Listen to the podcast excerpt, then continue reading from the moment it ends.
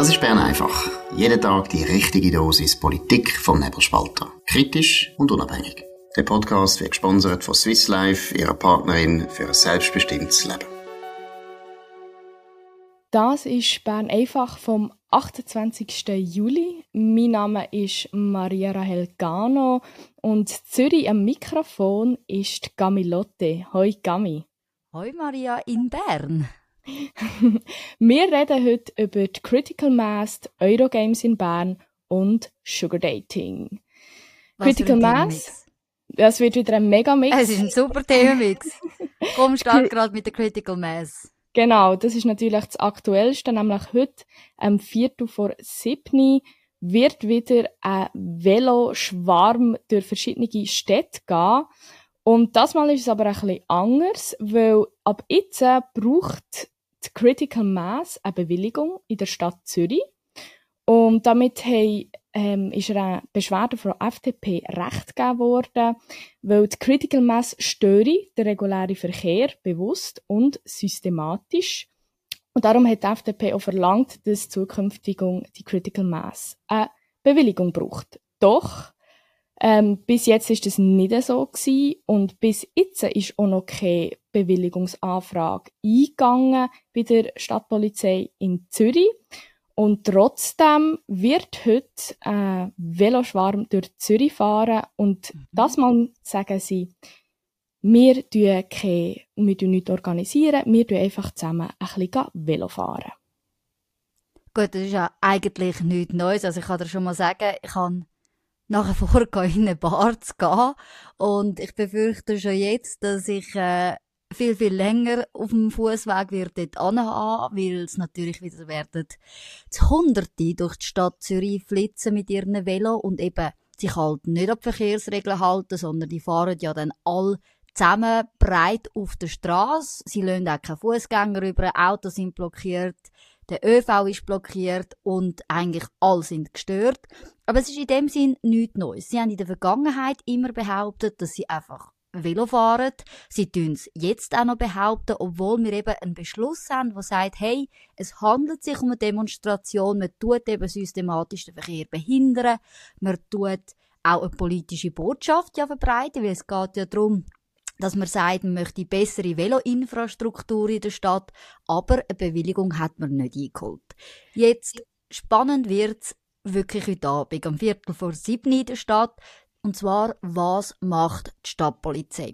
Jetzt muss ich vorstellen, in der Stadt Zürich, eine grüne Politikerin, Karin Rickard, die hat das Sicherheitsdepartement bei sich und sie als oberste Chefin muss natürlich eine Anweisung geben für heute. Und jetzt ist die Frage, was macht eine Linke, wenn sie weiß, es hätte eigentlich eine Bewilligung gebraucht für die Velodemo heute, was sagt sie ihrer Polizei?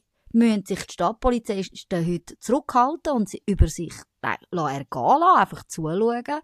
Oder wird man tatsächlich Verzeihungen machen, wird man tatsächlich eingreifen? Es bleibt also spannend. Jetzt hast du mir meine Frage vorweggenommen, weil jetzt habe ich dich fragen, was würdest du der Polizei sagen, wie sie Wenn ich, ihrer- wenn ich wenn Stadträtin du, wäre. genau, wenn du Stadträtin wärst, was wären deine Anweisungen? Also gut, bei mir wäre schon immer klar gewesen, ich hätte Wasserwerfer, oder? den Wasserwerfer raus und da wird losgespritzt und dann sind die nass und dann kommen die nicht mehr wieder. Nein. Ich meine, es ist ja von Anfang an ein Witz gewesen. All in dieser Stadt haben eigentlich gewusst, dass das eine Demo ist, außer die Linken, die haben ihre Augen davor verschlossen und haben immer behauptet, die fahren ja einfach Velo. Command. Wir haben es alle gewusst, dass es eine Demo ist. Jetzt haben wir es aber schwarz auf weiß. Jetzt, was hätte ich meiner Stadtpolizei gesagt? Ich glaube, heute hätte ich zum ersten Mal wirklich ganz klar gesagt, gut, Anzeigen, jetzt wird einfach identifiziert, identifiziert, identifiziert und die Leute werden verzeigt. Und ich glaube, wenn man systematisch damit anfängt, mit der ersten, weil man weiß ja, es fängt beim Bürgerplatz an, in den meisten Fällen, teilweise auch beim Helvetiaplatz, wenn man anfängt, die ersten zu verzeigen, wenn man ihnen sagt, das ist eine unbewilligte Demo, man kann sich jetzt noch entfernen, sonst gibt es eine Verzeigung, das konsequent durchzieht, bin ich mir nicht mehr sicher, wie viel davon nachher tatsächlich noch bleiben. Und dann muss man das halt konsequent durchziehen, bis die Leute sich endlich mal entscheiden, sich an Recht und Ordnung zu halten. Und wenn sie dann trotzdem losfahren und alle belästigen, ja, dann muss man sich irgendwann mal entscheiden, das aufzulösen. Und ja, vielleicht braucht es einen Wasserwerfer, wenn man wirklich unbelehrbare Leute hat, die die anderen einfach permanent belästigen. Aber, aber vielleicht Gami, bleiben ja alle trocken heute Abend. Genau, also vielleicht bleiben sie trocken, aber was ich mir überlegt habe, ist, warum dass dann nicht überhaupt eine Bewilligung verlangt wird. Ich bin zum Beispiel, mhm. also es wäre ja nicht so schwierig und ich glaube, das wäre auch machbar. Man müsste einfach eine Route festlegen, wo das man durchfahren will. Ähm, ich habe zum Beispiel gestern bin ich heimgekommen vom Arbeiten und nachher gibt's so, sind so ein paar mit Roller, so Rollerskating, sieht man das so? Mhm durch die Stadt gefahren, oh, einfach ihre Strecke, haben, haben da, äh, sind durch die Stadt gefahren und es ist problemlos gegangen. Und dort verstehe ich wie nicht, warum dass man die Bewilligung einhält. Und die Begründung ist ja, es gibt ja wie keine Organisation dahinter. Und mhm. auch auf der Webseite bin ich schauen, äh, dort uns die Frage aufwerfen, wer organisiert die Critical Mass? Mhm. Und dann die Antwort eben niemand, alle, ich und du, oder? Oder zum Beispiel, ähm, es ist es eine Demo und nachher hat die Antwort, die Critical Mass ist keine Demonstration, es ist kein offizielle Ziel oder Forderungen, also werden dort verlangt, wir fahren mhm. einfach Velo. Ja, und ich glaube, das Beispiel, das du gemacht hast, das ist eins zu eins wirklich, das ist perfekt. Ich meine, es ist jetzt ausnahmsweise, gab es die Woche an einem anderen Tag, aber in der Stadt Zürich gibt es das schon lange, den Monday Monday Night Skate heisst das, wo wir zusammen Inline skaten. Das ist eine fixe Route. Die Stadtpolizei tut dann den Verkehr kurz absperren. Das ist höchstens fünf Minuten. Die Leute flitzen durch auf ihren Inline-Skates und es kann alles normal weitergehen. Funktioniert, ich glaube, schon seit über 25 Jahren perfekt. Und bei der Critical Mass ist es eben einfach nichts anderes als die linke Arroganz einerseits, oder? Er hat das Gefühl, der Boden gehört einem, oder? Sei alles von der anderen gehört einem selber, oder? Und man kann das so nutzen, wie man will. Und das andere ist, es ist doch einfach heuchlerisch zu sagen, es hat keine Organisation. Schon nur angefangen dahinter, dass ja jemand betreibt die Webseite zuerst mal. Es gibt einen Telegram-Chat, wo man sich gemeinsam organisiert dahinter. Und man muss auch sagen, die Stadtpolizei und das Sicherheitsdepartement, das weiß man aus dem Bericht, haben mit Leuten von der Critical Mass Gespräche geführt in der Vergangenheit. Also irgendjemand hat die Verantwortung übernommen. Es ist einfach so eine Schutzbehauptung. Ja, von wegen Telegram-Chat. Also ich bin natürlich jetzt so zu Bern schauen, Critical Mass Bern, und dort ist auch eben der Treffpunkt ist angegeben und kritische Einzelteile sind in diesem Telegram-Chat. Also so ist der benannt. Und ich habe mir dort mal einen Blick drin geworfen und habe jetzt gedacht, so jetzt, äh, Jetzt kommt die grosse Recherche vom Nebelspalter. Äh, nein, war nichts. Also dort das kommt mir einfach eine Velobörse gleich. Da wird nach irgendwie neuen Sattel gefragt oder das häufigste, hey, mein Velo ist gestohlen worden, hat es jemand gesehen? Haltet eure Augen offen, oder? Weil die, die Renner und so, die kommen in Bern sehr schnell und sehr oft weg. Also dort habe ich jetzt überhaupt keine kritische Einzelteile gefunden, aber es war ja nur ein kurzer Blick drin. Gewesen. Aber ihr habt dafür in Bern auch jetzt die Tage etwas, wo los ist und auch schon politisch für Diskussionen ein bisschen gesorgt haben, und zwar die Eurogames. Maria, um was geht's dort? Genau, die Eurogames 2023, die finden das Jahr in Bern statt. Das ist der grösste Multisport-Anlass für queere Menschen.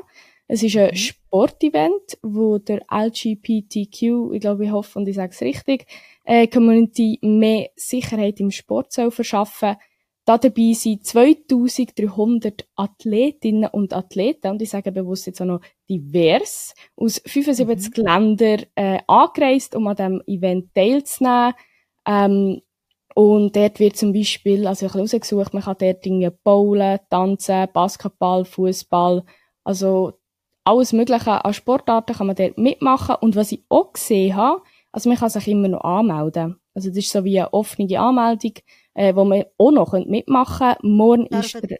Ja, ja dürfen dann dort Heterosexuelle mitmachen, oder ist das nur... Es ist für alle, es ist für alle, mhm. aber eben primär auch für die Leute, die sich irgendwie nicht in einem Geschlecht angehören oder eine andere Geschlechtsidentität haben als ihr mhm. biologisches Geschlecht.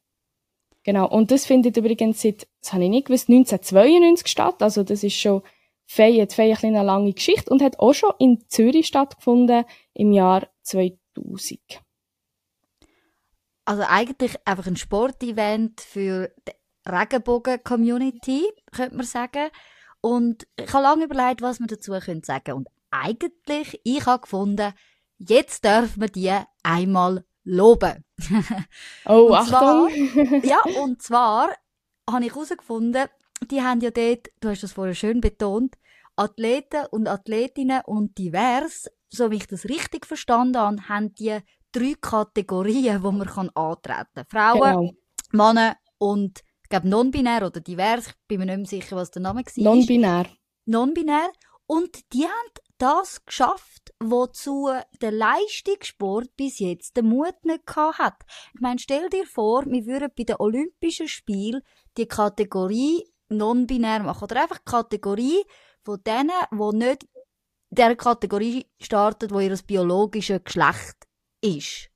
Und wir hätten all die Diskussionen um Transathleten in anderen Kategorien, also biologische Männer in Frauenkategorien, die Diskussion, die wäre gegessen, sondern man würde diesen Leuten eigene Kategorie geben und es wäre bei den Frauen und bei den Männern ein fairer Wettkampf und ich glaube, es würde sehr interessant werden in dieser diversen Kategorie. Ja, das ist schon die erste Überlegung, die ich mir gemacht habe. Aber es ist auch, also die erste Überlegung ist, wer würde gewinnen in dieser non-binären Kategorie. Und Wir können es ja verfolgen an den Eurogames. ja, ich habe irgendwie auch nichts gefunden dazu, muss ich ehrlicherweise auch sagen. Und es ist vor allem, es ist nicht, äh, also ich habe jetzt erst gedacht, es ist wirklich so ein richtiger Sportanlass im Sinne von sehr ähm, kompetitiv. Also es geht Mhm. um zu gewinnen, ähm, aber es ist überhaupt nicht so. Es ist wirklich, man kann sich vorstellen wie ein Event. Also jetzt auch, ich bin da im Medienzentrum in Bern, geht vis-à-vis vom Bundeshaus und da werden jetzt schon Stände aufgestellt und äh, Trinkstände und Essen und es ist schon ein kleiner, äh, sage ich mal, eine Party hier. Ich bin gestern auch noch unterwegs gewesen und die Stadt ist voll gewesen mit äh, irgendwo haben Leute die Steppe tanzt und äh, dort ist Musik Mhm. gelaufen und eben man kann sich wirklich mehr vorstellen wie ein Event. Der Sport ist in dem Sinn ja also nicht nebensächlich, es geht wirklich darum, ein bisschen Fun zu haben und äh, es ist nicht der Wettkampf, wo im Vordergrund steht. Nicht der Wettkampf, also mehr einfach wie ein LGBTQ Sporttag oder Turnfest, wo die Leute miteinander Sport machen und feiern. Genau, genau. Und was natürlich ähm, sehr auffällt und vielleicht anders ist als bei anderen ähm, Events, ist, Bern ist geschmückt mit, glaube ich, irgendwie 230 Regenbogenflaggen. Also man läuft wirklich im 230? Bahnhof. Ja, ja, die Zahl irgendwo die gelesen. an Lager von denen? Nur offensichtlich, nur Ja, offensichtlich. und, und man läuft wirklich raus und man läuft so in eine Regenbogen-Stadt äh, rein. Und das bringt mich auch schon ein bisschen zum nächsten Thema. Mhm. Und zwar, junge GLP hat ja die Strafanzeige gegen die junge SVP für einen Tweet also wollen machen oder will machen. Gami, was ist da genau passiert? Ja, eben, es geht um den hohen Lagerbestand von der Stadt Bern an Regenbogenfahnen, wo sie eben im Rahmen von dem Event rausgehängt haben. Und ja, sie haben dann, die Stadt Bern hat das postet auf Twitter und die Leute haben einfach keine Freude gehabt. Also, die Kommentarspalten unten dran war so ein der Tenor, hey, es ist nächste Woche, 1. August. Wir fänden es wie schön, wenn auch die Schweizer Fahne draussen hängen und dementsprechend hat die Stadt Bern, auch wegen angeblich homophoben Kommentaren, haben sie die Kommentarspalte geschlossen. Und die junge SVP Schweiz hat dann twittert und das sozusagen reagiert. Und eben, ihr wisst, ich bin in der SVP und die junge SVP ist ja meine, ist meine Jungpartei. Ich bin ja Präsidentin von der jungen SVP Kanton Zürich.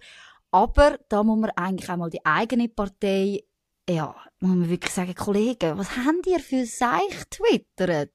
Es ist wirklich peinlich.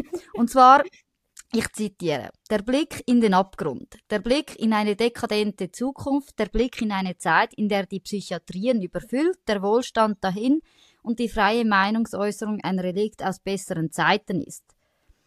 Äh, Schweiz Rückgewinn bei den Wahlen 23, Stop Vogue. Äh, ich muss einfach sagen, es ist, also, das Einzige, was man dem Tweet kann gut schreiben, es ist ein Talent, um in so vielen Zeichen absolut gar nichts und trotzdem so viel Schwachsinn zu sagen. also bis anders kann ich es nicht zusammenfassen. Come on, man kann sich darüber aufregen, dass Stadt Bern so viele Regenbogenfahnen hat. Man kann sich fragen, was sie dafür ausgegeben haben. Man kann sich fragen, ob das ein Beflaggungskonzept der Stadt Bern entspricht. Man kann sich darüber aufregen, dass es so kurz vor dem 1. August ist. Man könnte sagen, man hätte vielleicht als Stadt Bern können Hälfte Hälfte machen, was auch immer. Aber Psychiatrien voll aufgrund von Regenbogenfahnen, come on, das ist wirklich ist ein bisschen Es ist nicht mal ein Argument. Ich habe es einfach peinlich gefunden. Gleichzeitig auch die junge GLP, die kommt mir vor wie, die, wie der Schüler, der in der Klasse verpetzt hat, wenn er jemanden gesehen hat, beschissen in der Prüfung und sich nachher als der Beste gefühlt hat und sich nachher gefragt nein, nein, hat. Nein, nein, der, wo der Lehrer daran erinnert hat, ah, dass, dass wir noch Hausaufgaben haben. haben. ja, das ist für ja. mich die junge GLP in dem Fall. Ganz ehrlich, auch die junge GLP, anstatt die Leute anzeigen bei der Antirassismus-Strafnorm, Dünnt doch die Argumente auspacken. Es wäre nämlich bei dem Tweet wie nicht so schwierig gewesen, da gegen die junge SVP dagegen zu halten. Aber ich würde sagen, wir kommen lieber zu noch etwas Lässigem vor dem Wochenende. Genau. Ähm, noch zum letzten Thema, und zwar das Sugar Dating. Wir haben es vorher am Anfang gesagt. und es ist eine grosse Recherche vom Tagi, wirklich originell. Das muss, ich, das muss ich wirklich sagen. Es, wir, wir tun es natürlich verlinken. Wir können das, das unbedingt lesen. Wirklich? Ja, es ist etwas total Neues. Sie haben wirklich da Sachen aufgedeckt, wo ich sage, hey, das habe ich noch nie irgendwo vorher gelesen. Und zwar haben sie die wunderbare Idee gehabt, das ist auch ganz originell, ein Fake-Profil zu erstellen und, sich, und sich auf so einer Plattform anzumelden, wo eben, wo man so vermittelt zu Sugar Daddies, oder? Und das sind in der Regel ältere Männer, die Interesse haben an jungen Frauen und die aus Begleitung wollen für irgendwo her oder meistens auch nachher noch Sex in mhm. Anspruch nehmen. Und dafür gibt's natürlich irgendwie, wird teilweise sogar das Studium zahlt oder werden schöne Uhren, Schmuck, was auch immer, ähm, wird da als Gegenleistung entgegengebracht. Und, was sie dort herausgefunden haben, auf dieser Plattform können sich auch Minderjährige anmelden. Das heisst, man hätte irgendwie keinen Identitätsausweis müssen zeigen. Ähm, das ist scheinbar sehr einfach, sich auf diesen Plattformen anzumelden. Und viele Frauen, die das würden machen, wüssten, wüssten gar nicht, auf was für ein Machtverhältnis sie sich da eilen und vor allem, was für eine Abhängigkeit sie sich be begeben. Und, also, im Schluss wird nachher noch den Bogen geschlagen, eben zu wirklich, also ich sage jetzt mal Pädophilie, also wo wirklich Minderjährige nachher auch ähm, von älteren Männern ähm, ja, belästigt mhm. werden. Und sogar nachdem, dass sie also gesagt haben, dass die Person jetzt minderjährig wäre, das Interesse weiterhin bestanden ist. Aber in dem Sinn, also etwas Neues ist das ja jetzt nicht auf dem Internet. Nein, also vor allem, ich habe ich meine, das war der grosse Aufmacher beim Tagi. Ich habe das gelesen und ich habe, zuerst heisst es mal, oder, eben Sugar Daddies, das ist der neueste Trend, junge Frauen, alte Männer. Ich glaube, das ist nichts Neues. Aber ich würde sagen, ist das, also, ich, also mir denkt, das ist Tagi etwas ganz Neues. Und das, der schafft einfach Gummi, jetzt mache ich ganz viele Leute hässig, der schafft einfach zu viel Boomer dort arbeiten zu viele Boomer, wirklich. Nein, und nachher kommt zuerst mal so irgendwie so eine Beratungsstelle. Dann haben sie wieder irgendeine Fachstelle oder irgendein Beratungsbüro gefunden, wo dann sagt, ja, es ist dann ganz schlimm. Die Frau, die beginnt sich in Abge Abhängigkeit.